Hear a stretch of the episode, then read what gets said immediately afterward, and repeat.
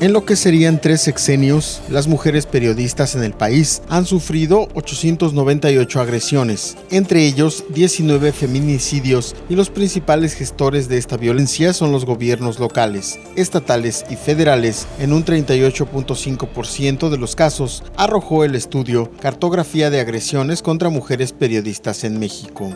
Este fue elaborado por CIMAC, donde Quintana Roo en ese lapso registró 25 casos contra directoras, jefas de información, columnistas, reporteras y conductoras de medios digitales, electrónicos y escritos. Los agresores han sido principalmente el gobernador, el alcalde y la Secretaría de Seguridad Pública en turno. El estudio de comunicación e información Mujer AC expone sobre el estado quintanarroense que de 2002 a 2020 las agresiones que van desde abuso sexual amenazas de muerte, de homicidio, tortura física y psicológica, acoso y abuso laboral, intimidación, calumnia, censura y hackeo de sus cuentas principalmente, de acuerdo con el estudio elaborado por el organismo integrado por mujeres de todo el país.